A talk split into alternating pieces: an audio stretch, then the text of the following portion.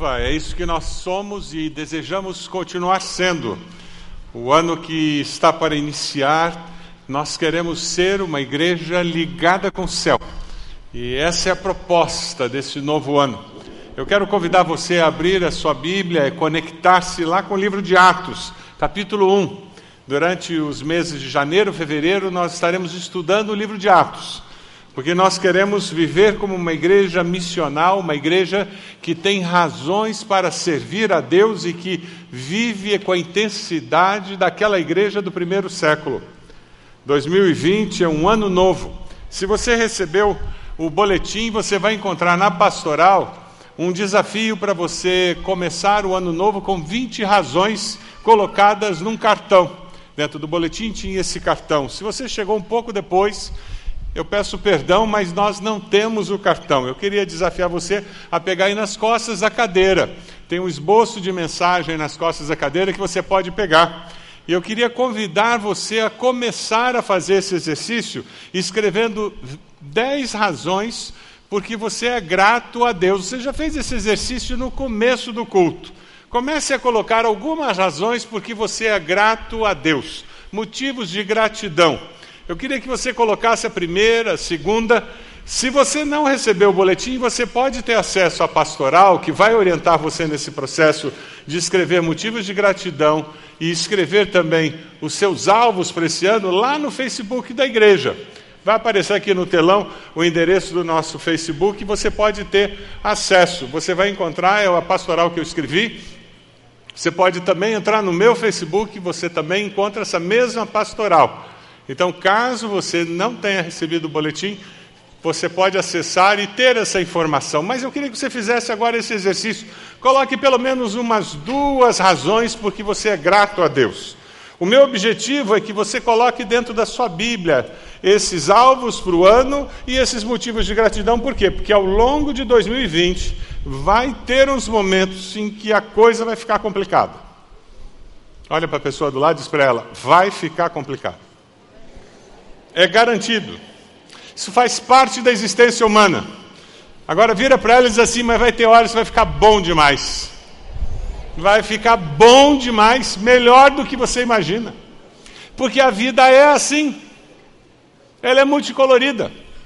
Então, na hora que ficar muito complicado, você vai pegar esses motivos de gratidão de 2019, você vai ler e o teu coração vai, vai receber isso como chuva em terra seca como um bálsamo. É por isso que eu quero que você tenha esses 10 razões de gratidão em 2019 e que você coloque isso dentro da sua Bíblia. Ah, pastor, eu não uso Bíblia de papel. Você deve estar pensando, se você tem menos idade, então é quase certo. Está ótimo, você vai escrever isso e você vai tirar foto e vai guardar no seu celular. Ou se você não quer escrever, entra no teu bloco de notas aí do seu celular, escreva lá, mas escreve, faz favor.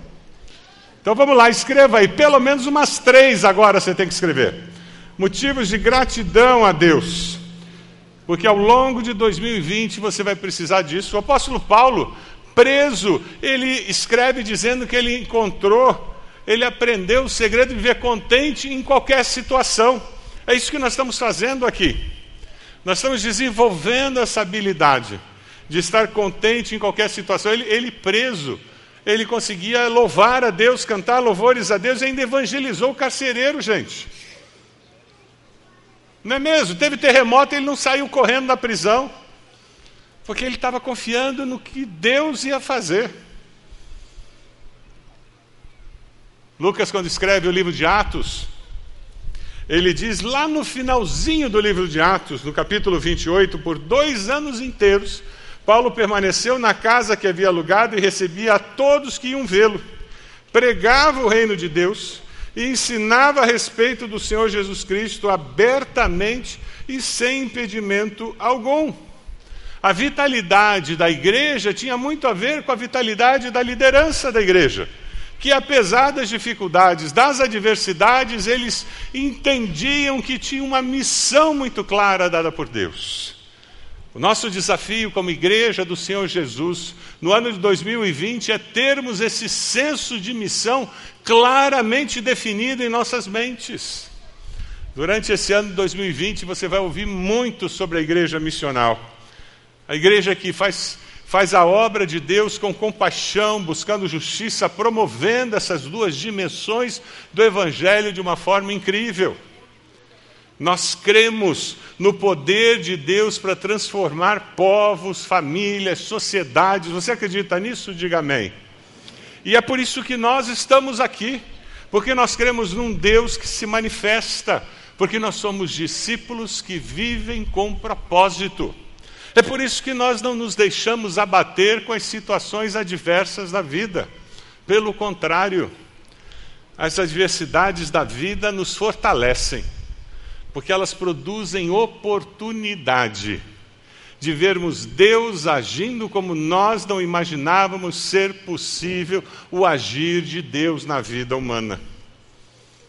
A igreja viva, que é ligada com o céu, conectada com o céu, ela espera e confia em Deus em todo o tempo. O versículo 1 do, do texto de Atos, capítulo 1, diz: em meu livro anterior, Teófilo, isso é Lucas falando ele escreve o, o, Evangelho de Lucas e depois escreve o livro de Atos para Teófilo. Escrevia a respeito de tudo que Jesus começou a fazer e a ensinar, até o dia em que foi levado aos céus, depois de ter dado instruções por meio do Espírito Santo aos apóstolos que havia escolhido. O livro anterior era o Evangelho, ele agora escreve Atos, dando continuidade àquela história toda da vida de Jesus que ele contara no Evangelho. E ele fala o que aconteceu depois que Jesus ascendeu aos céus e como a igreja estava se comportando, o que estava acontecendo através da igreja do agir de Deus através da igreja e do Espírito Santo.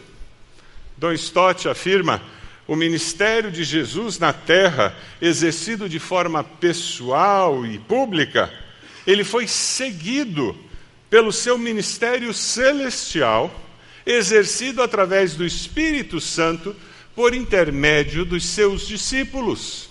Jesus ascende aos céus, envia o Espírito Santo, que agora cumpre o seu ministério através dos seus discípulos, e isso continua até os dias de hoje.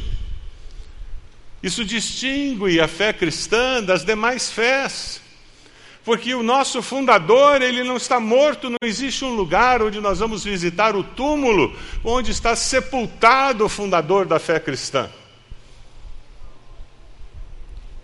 Porque ele morreu, ressuscitou e ascendeu aos céus. Enviou o seu espírito para que, habitando nos seus seguidores, eles dessem prosseguimento ao que ele fazia. Na Índia, um hindu recebeu um Novo Testamento. E ele começou a ler o Novo Testamento e veio procurar um missionário cristão. E a afirmação que ele fez quando encontrou o missionário cristão foi: Eu fui lendo os evangelhos. E quanto mais eu lia os evangelhos, mais eu me tornava um admirador de Jesus. Até que eu cheguei na crucificação. E ao ler o relato da crucificação, eu me tornei um seguidor de Jesus, um discípulo de Jesus. E continuei lendo. E quando eu comecei a ler o livro de Atos, eu fui tremendamente impactado pelo que os discípulos de Jesus fizeram. Pensaram, sofreram, ensinaram. O que eles fizeram com as suas vidas em nome de Jesus. Eu vim lhe procurar porque eu cheguei a uma convicção. Eu preciso agora ser mais do que simplesmente um admirador e um seguidor de Jesus. Eu preciso pertencer à igreja de Jesus, porque ela continua a vida de Jesus na terra. Isso que é a igreja. Os testemunhos que nós ouvimos hoje aqui falam sobre isso, de como a igreja faz diferença na vida de indivíduos, famílias. Aquelas famílias que receberam cesta básica, que receberam uma assistência psicológica, receberam uma assistência fisioterapêutica, uma assistência de fonoaudiólogo, essas famílias que foram, foram acolhidas e receberam um atendimento pastoral, famílias foram acolhidas nos nossos pequenos grupos e foram amadas, aceitas. Isso é igreja que atende o ser humano de uma forma integral. Jovens que chegaram aqui e, através do nosso programa de jovem aprendiz, estão tendo a oportunidade de ter seu primeiro emprego, com carteira assinada pela primeira vez. Estão aprendendo como que é o mercado de trabalho, sendo preparados para a vida. E desafiados a considerar a possibilidade de não apenas terminar o ensino médio, mas quem sabe fazer um curso técnico ou um ensino superior. Isso é igreja que olha o ser humano como um todo, olha o ser humano como Deus olha. Você faz parte da igreja, você já foi batizado nessa igreja, você convive com essa igreja, que tem missão, que tem propósito. Meu convite é que você aproveite esse final de ano para dizer 2020 vai ser diferente.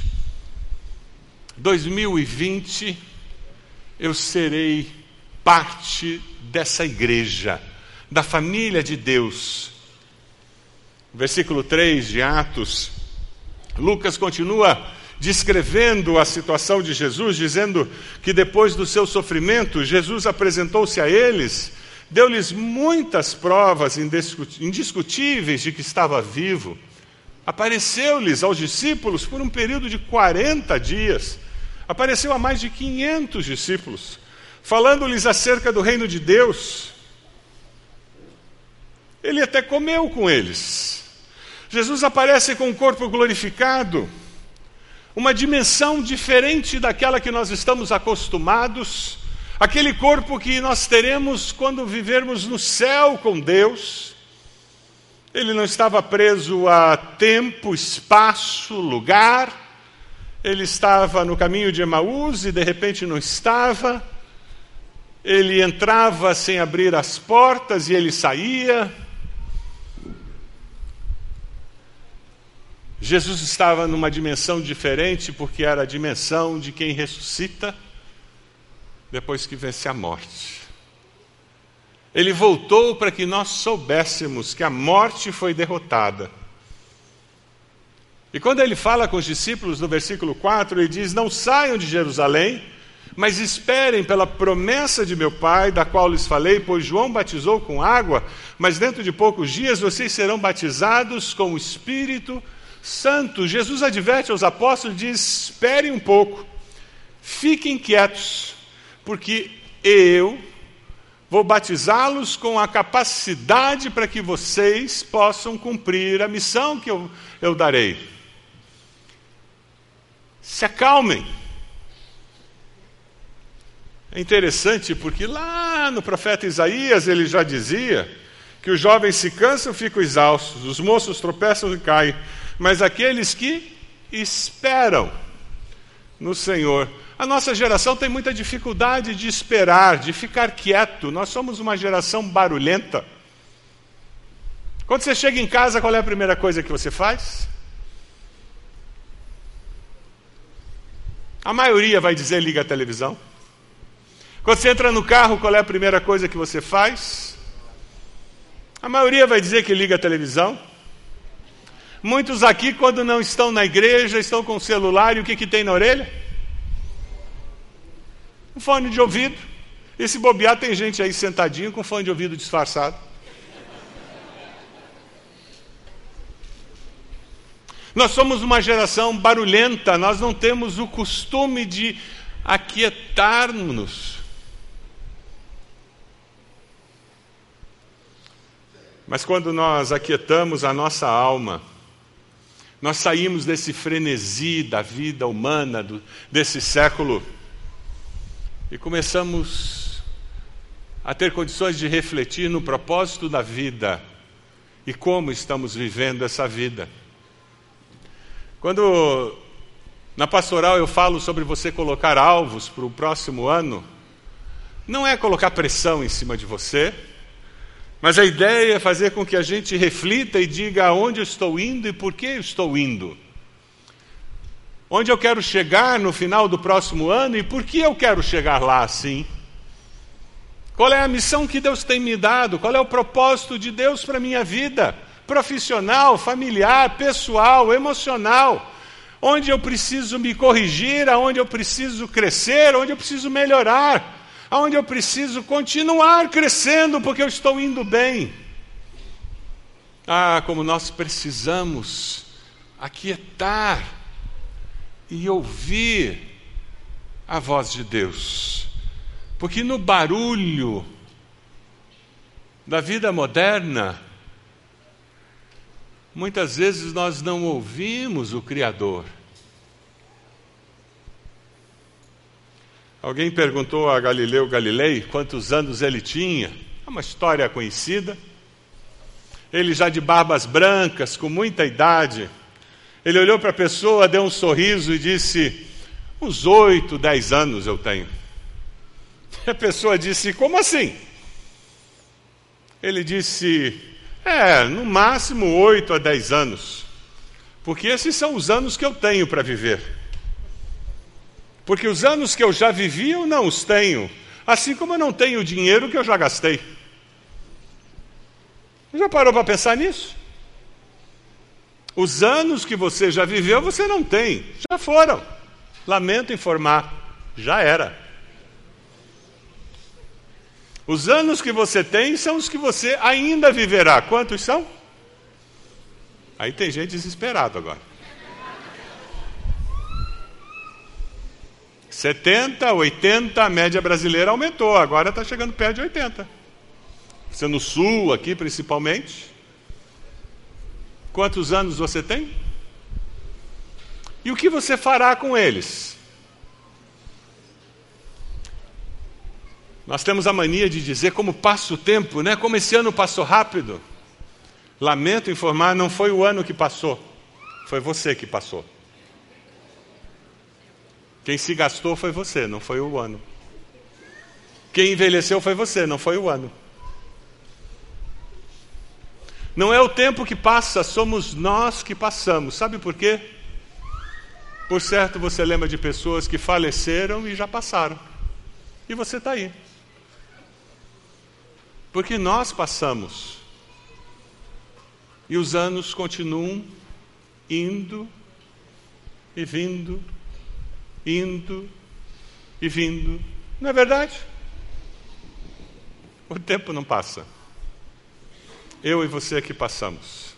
É por isso que intencionalidade em como vivemos a vida é fundamental para o discípulo do Senhor. Porque nós somos comprados por alto preço. Não dá para viver simplesmente passando pela vida. Se você está com um cartão, dê uma olhadinha nos 10 alvos que estão aí no cartão. São 10 áreas. Se você não está, eu vou dizer as áreas e depois você pode entrar no Facebook. área física. No Facebook você vai encontrar o artigo que tem algumas perguntas como você está com sobrepeso? Depois do Natal, quem não está? Você não, por certo não subiu na balança ainda, né? Está com medo. Dia primeiro você vai subir na balança. Amanhã. Você está cansado, estressado? São perguntas com relação à área física que podem levar você a dizer: eu preciso fazer algo. Intencionalidade. Na área mental, você acha que ainda está aprendendo não apenas profissionalmente, mas também de forma mais ampla e já. Qual foi a última vez que você leu um livro que não tinha nada a ver com a sua vida profissional? Você leu simplesmente para ter mais cultura, simplesmente para saber algo novo.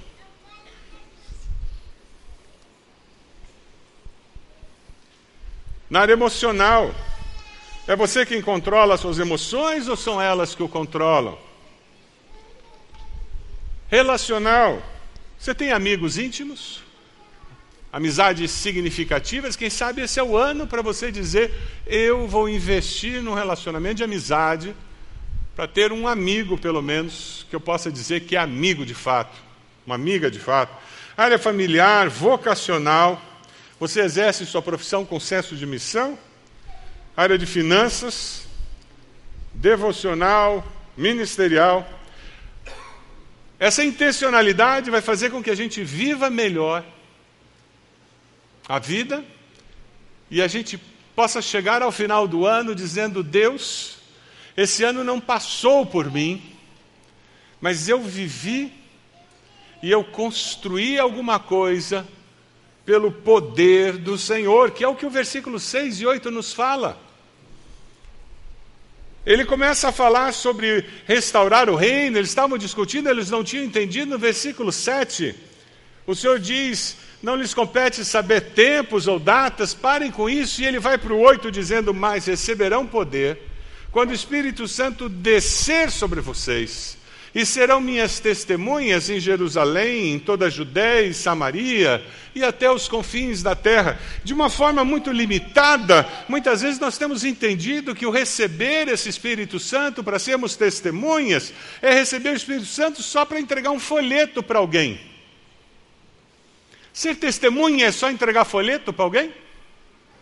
Ou é muito mais amplo do que isso?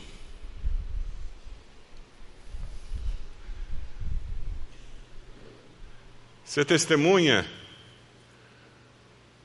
a palavra testemunhar é a mesma palavra de mártir, vem da mesma raiz de mártir, do grego. Testemunha é uma pessoa que dá evidência do poder de Deus na sua vida. Nós testemunhamos com o nosso jeito de ser, de agir, de reagir, de falar, de pensar, os nossos valores, a nossa postura, a como eu negocio, como eu trato alguém que está sob a minha supervisão, como eu trato alguém que me supervisiona, que é meu chefe, que é meu, que é meu empregado. Eu testemunho quando eu sou discípulo de Jesus. Quando eu sou Jesus nessa geração. E esse poder que o Espírito Santo veio nos dar é para nós sermos isso. Alguém já disse com muita propriedade que existe o Evangelho de Mateus, Marcos, Lucas, João, e existe o Evangelho segundo Paulo, a Maria, o Márcio, o Vitor, a Ede, o Roberto, Osmair, é o Evangelho segundo cada um de nós, que é a vida de Cristo, que cada um de nós estamos vivendo lá no condomínio, lá no, naquele bairro, nós estamos vivendo lá naquela escola, na faculdade, que você vai viver amanhã lá com aquele vizinho chato do prédio, que vai botar aquela música sertaneja no maior volume às três da tarde e como é que você vai lidar? Ou aquele vizinho infeliz que sempre estaciona o carro errado na vaga e não deixa você entrar na vaga. Conhece esse vizinho? E eu vou ser o evangelho de Jesus, na maneira como eu vou falar com aquele vizinho que estaciona de propósito o carro dele e me atrapalha a entrar e sair da vaga. Ou que põe o lixo no lugar errado ou que o cachorro suja o meu jardim e ele não cata. Vocês têm vizinho assim? O poder que nós esperamos, a evidência desse poder em nossa vida, que é testemunhar. Quando Jesus disse que ele enviaria o poder, domingo nós vamos conversar sobre a experiência de Pentecoste, aquele dia incrível quando chega o Espírito Santo, esse poder, quando ele se manifesta, ele impacta todos aqueles que estão em contato conosco.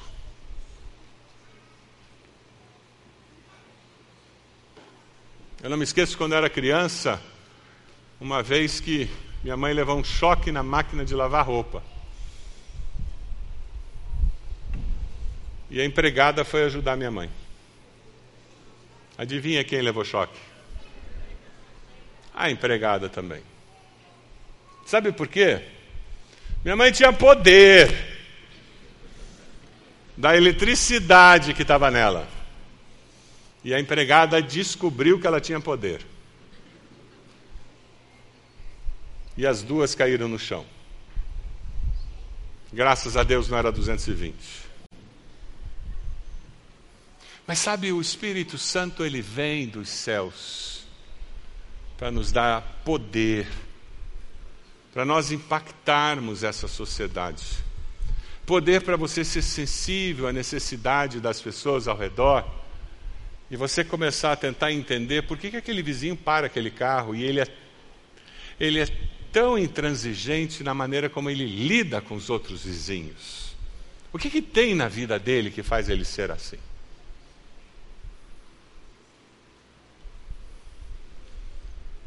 Nós estamos com um vizinho assim lá em casa põe música sertaneja e dá ruim. Bem alta. Incomoda. Você já teve vizinho que incomoda com música?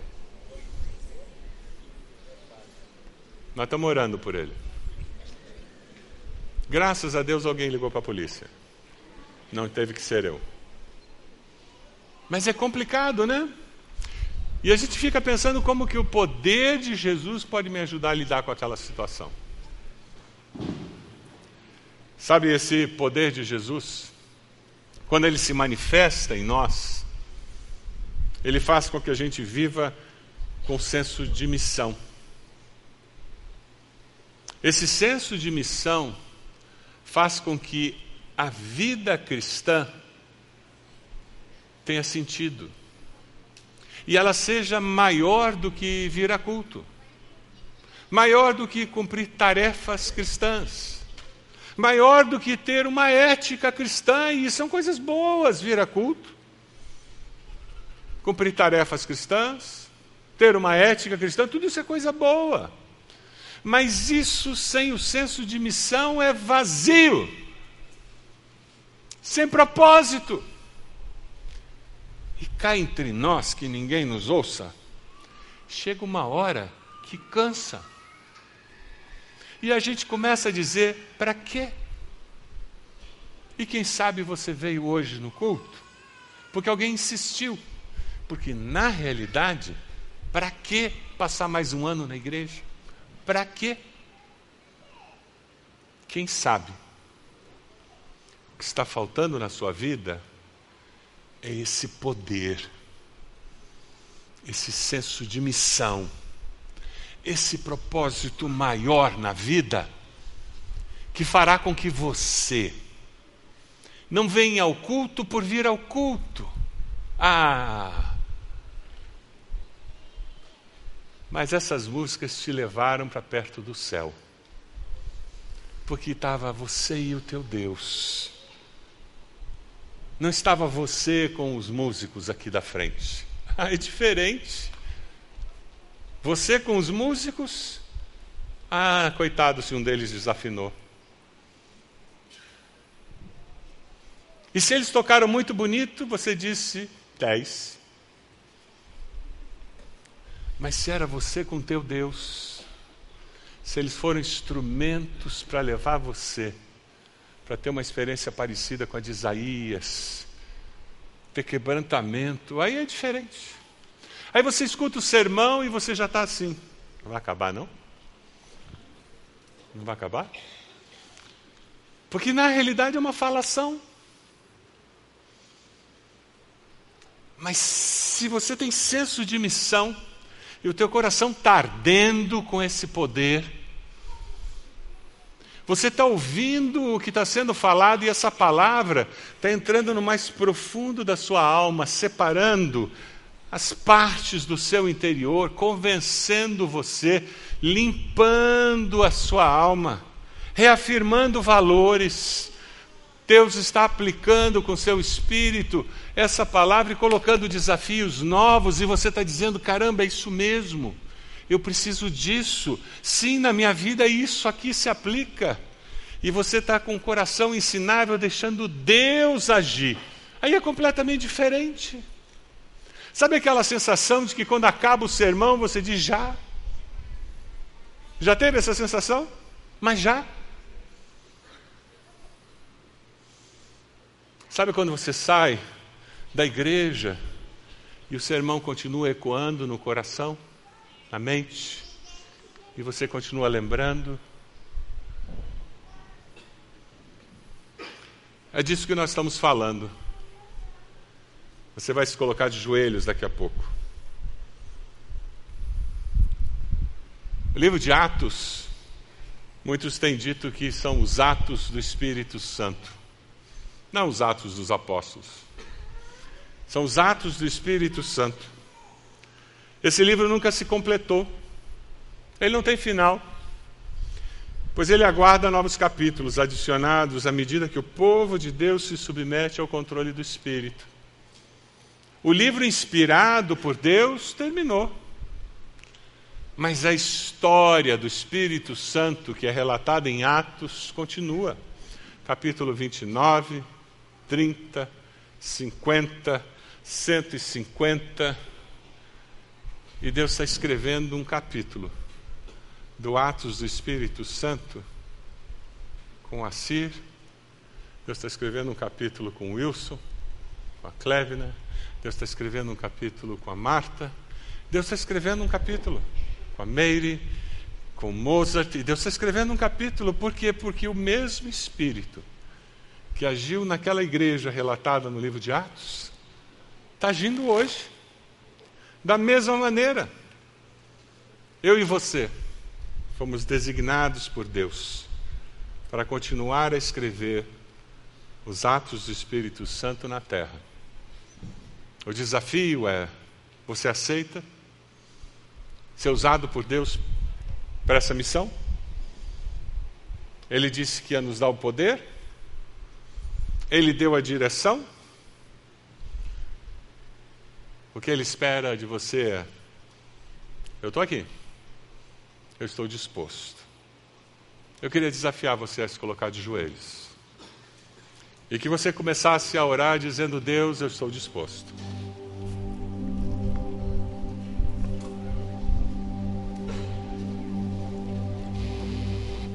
Você aceita o desafio para em 2020 experimentar a manifestação do poder de Deus, ser testemunha desse poder dar evidência deste poder? Você tem visto o poder do Espírito Santo agir na vida dos outros, na sua vida?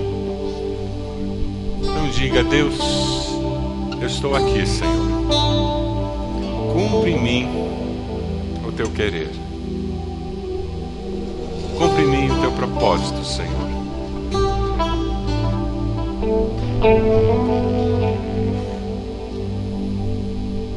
Tem algum pecado a ser confessado? Diga para o Senhor: Perdoa-me, Senhor. Eu quero começar o ano com o coração limpo. A palavra diz: se confessarmos nossos pecados, Ele é fiel e justo para nos perdoar os pecados e nos limpar toda maldade.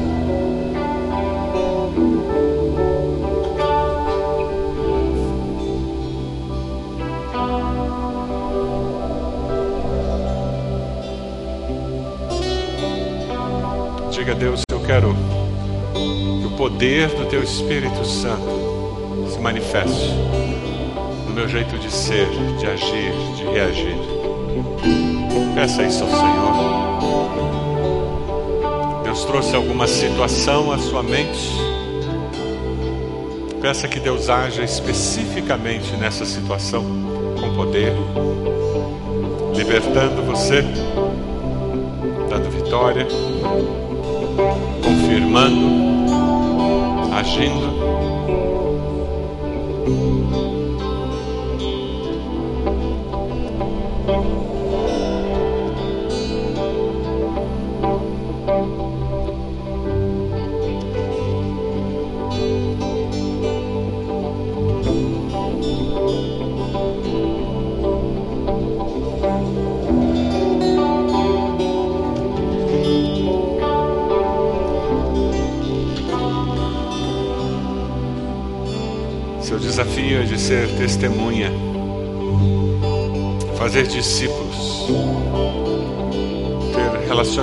Discipulador nesse novo ano.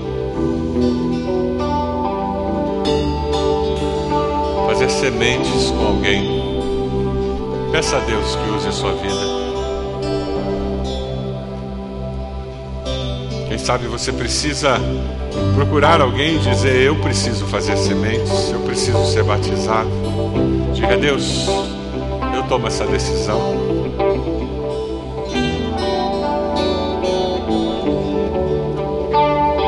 Sabe você precisa dizer: Eu me arrependo dos meus pecados e eu confesso Jesus como meu Senhor e Salvador.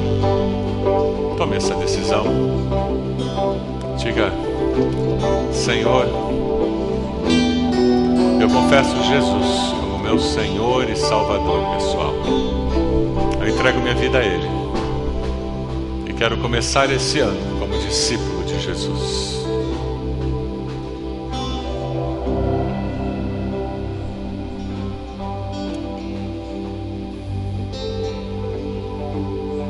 Você vai procurar um pequeno grupo, você vai fazer parte de um pequeno grupo da sua igreja. E ativamente você vai fazer parte do corpo de Cristo, dessa igreja que serve ao Senhor.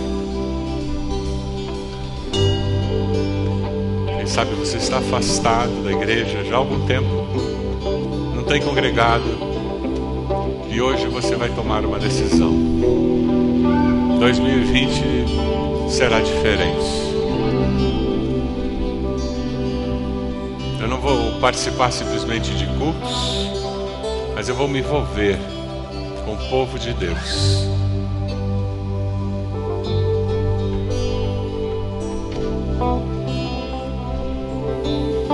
O nosso desafio como igreja esse ano é mais do que nunca sermos uma igreja missional. Igreja que promove transformação de pessoas, povos e sociedades. Nós queremos que Deus abra oportunidades para nós. E nós vamos nos envolver nessas oportunidades que surgirão. Oportunidades novas, surpreendentes. Porque Deus responderá. Nós teremos resposta de Deus para Curitiba, as cidades ao redor de Curitiba. Seremos resposta de Deus para o povo que vive aqui. Você quer fazer parte disso? Diga a Deus: Eu quero ser resposta de Deus para o povo que mora ao redor de Curitiba. Quero que a minha igreja seja a resposta de Deus.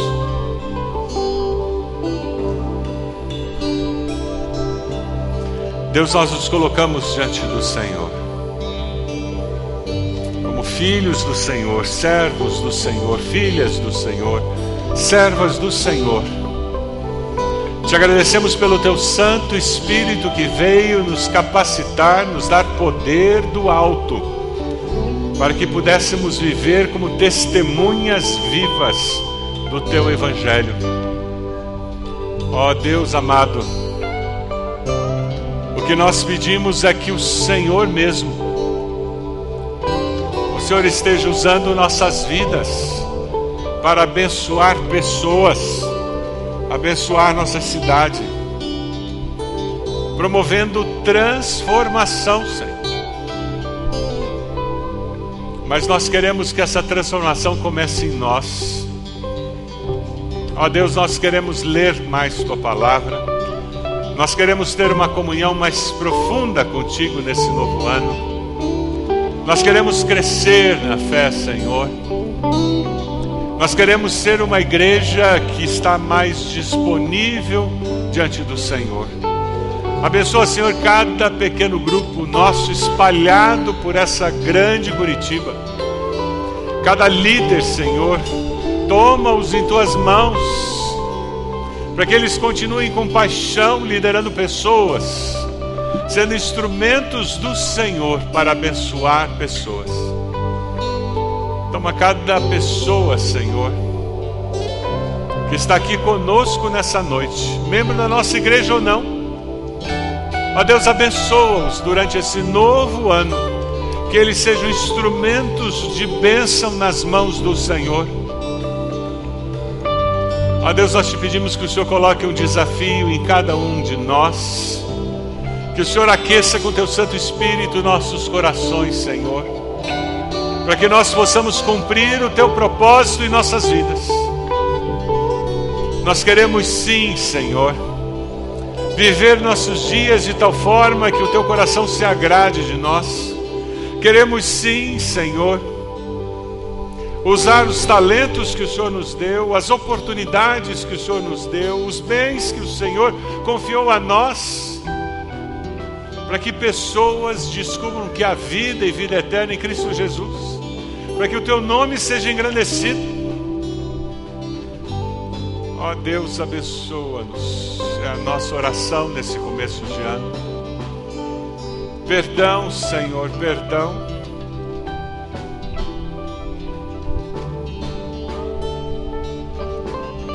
Te damos graças, porque a tua palavra nos assegura que é um coração arrependido o Senhor não despreza e que as tuas misericórdias se renovam a cada manhã. Louvado seja o nome do Senhor. Nós consagramos esse novo ano a Ti. Colocamos esse novo ano nas Tuas mãos, Senhor, cada um dos dias desse novo ano. Os 366 dias nós nos consagramos ao Senhor. Confiamos nas Tuas mãos e pedimos que com teu poder o Senhor nos guie. E nós confiamos no Senhor para nos tomar pela mão e nos guiar durante todo esse ano. Essa é a nossa oração. E nós a fazemos precioso nome de Jesus.